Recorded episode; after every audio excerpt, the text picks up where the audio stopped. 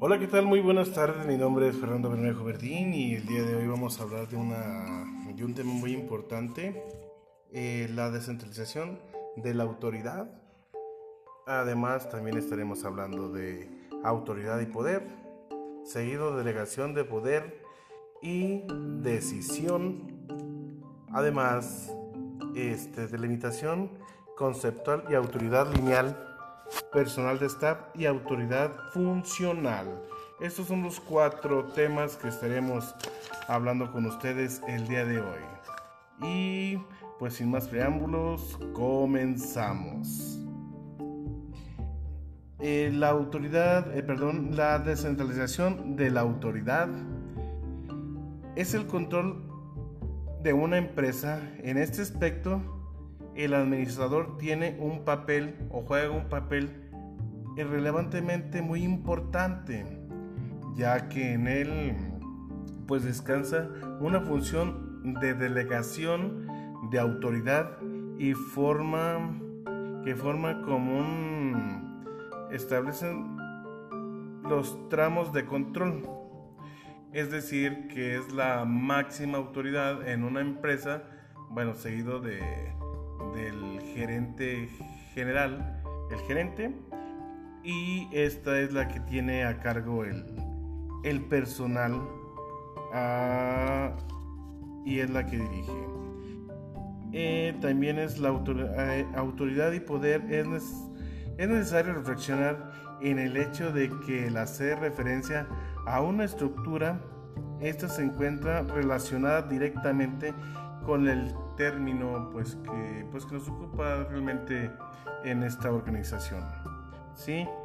Por tal motivo, eh, por tal motivo presentamos eh, poder y autoridad, que nos habla de la definición de, de la posibilidad de ejercer presión sobre una persona y sus diferentes fuentes, mientras que la autoridad se deja eh, pues delegar.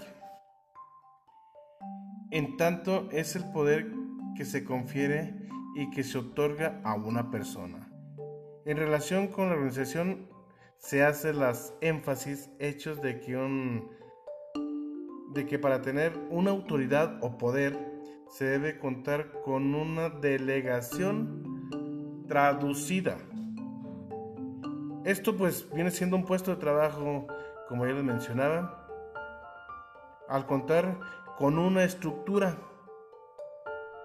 Tenemos que pensar que es necesario en la autoridad para poder cumplir con el objetivo pues que nos hemos puesto, ¿sí? Eh, también les comentaba que todas las organizaciones cuentan con niveles jerárquicos que están constituidas por eslabones. Esto viene siendo el nivel jerárquico en la responsabilidad de cada autoridad, siendo una de las características determinantes para su funcionamiento, ya que un puesto que otorga un porcentaje de autoridad a quien lo ocupa, es decir, un jefe eh, manda a un subordinado a hacer las tareas que implican. ¿Qué es la autoridad? Se refiere eh, como una potestad o facultad que realiza algún trabajo. También es el poder que tiene una persona sobre otra que está subordinada y que finalmente significa una o más personas revisadas de alguna de algún poder o mando.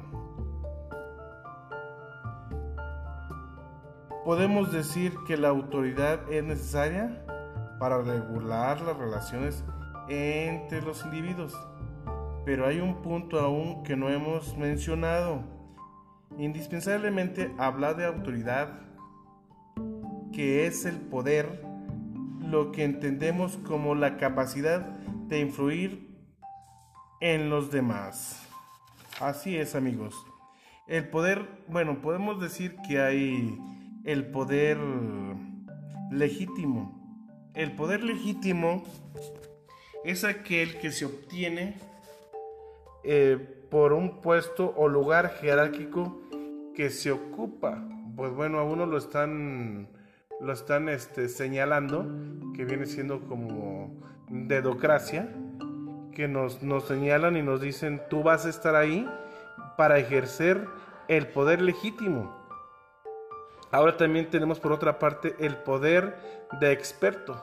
¿Esto qué significa, jóvenes? Este eh, se da por el conocimiento o la experiencia que la persona posee. Pues es muy importante no sin menospreciar al poder legítimo. Pero también tenemos el poder correctivo, que este es aquel que se ejerce por medio de, un premio o de un castigo. Bien lo, puede decir como el poder, hay bueno, hay malo. Eh, hay diferentes tipos de poder. El tipo de poder legítimo es el que ya se deriva del puesto y por tanto es reflejo de la organización donde se ejecuta. Lo percibimos en cualquier empresa ya que las personas ocupan el puesto y es la responsable de ejercer autoridad que amenamente de esto esté este de este. Sin embargo, es necesario identificar que dicho poder emana del puesto. Y sí, y no. los atributos o características de las personas, ya que estos entorpecen la delegación de la autoridad y autoridad del mando sería errada o función o fuera del contexto funcional de la empresa. Pues bien, como les mencionaba, este, tenemos la autoridad lineal, eh, es aquella que, que donde existe una autoridad frente a un subordinado es la forma más simple de la estructura. ¿Y por qué simple? Pues porque implica un tipo de autoridad que se basa en los niveles de responsabilidad que marca la empresa. También se conoce como centralizada y puede emplearse en empresas pequeñas. Tenemos por otra parte la autoridad funcional. Es aquella que ejerce uno de los uno o varios jefes con la finalidad de introducir algún ¿qué les podría decir? especialista para mejorar el funcionamiento de un departamento, área específica en la organización. La podemos considerar como una autoridad que no tiene dependencia directamente jerárquicamente. ¿Por qué? Porque aquí intervienen dos o más individuos. También está la autoridad de staff, que nos habla que es aquella que forma parte de una organización para apoyar o asesorar a la empresa. Es decir, su nivel de autoridad y responsabilidad está relacionada en niveles de apoyo, pero no está físicamente dentro de la organización, por tal motivo carece de autoridad.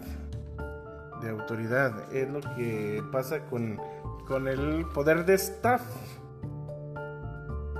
Y pues por mi parte sería todo. Esperemos si les haya gustado este pequeño